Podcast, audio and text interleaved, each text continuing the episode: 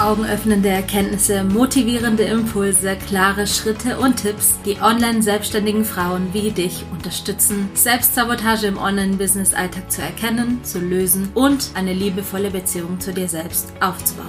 Ich bin Sabi, psychologische Beraterin, Mentorin für Selbstsabotage, Selbstvertrauen und Produktivität im Alltag sowie die Stimme auf der anderen Seite dieses Podcasts. Ich wünsche dir viel Spaß mit dieser Folge des Find Your Balance Podcasts, der dich Schritt für Schritt auf deiner Online-Business-Reise und in deinem Alltag begleiten wird.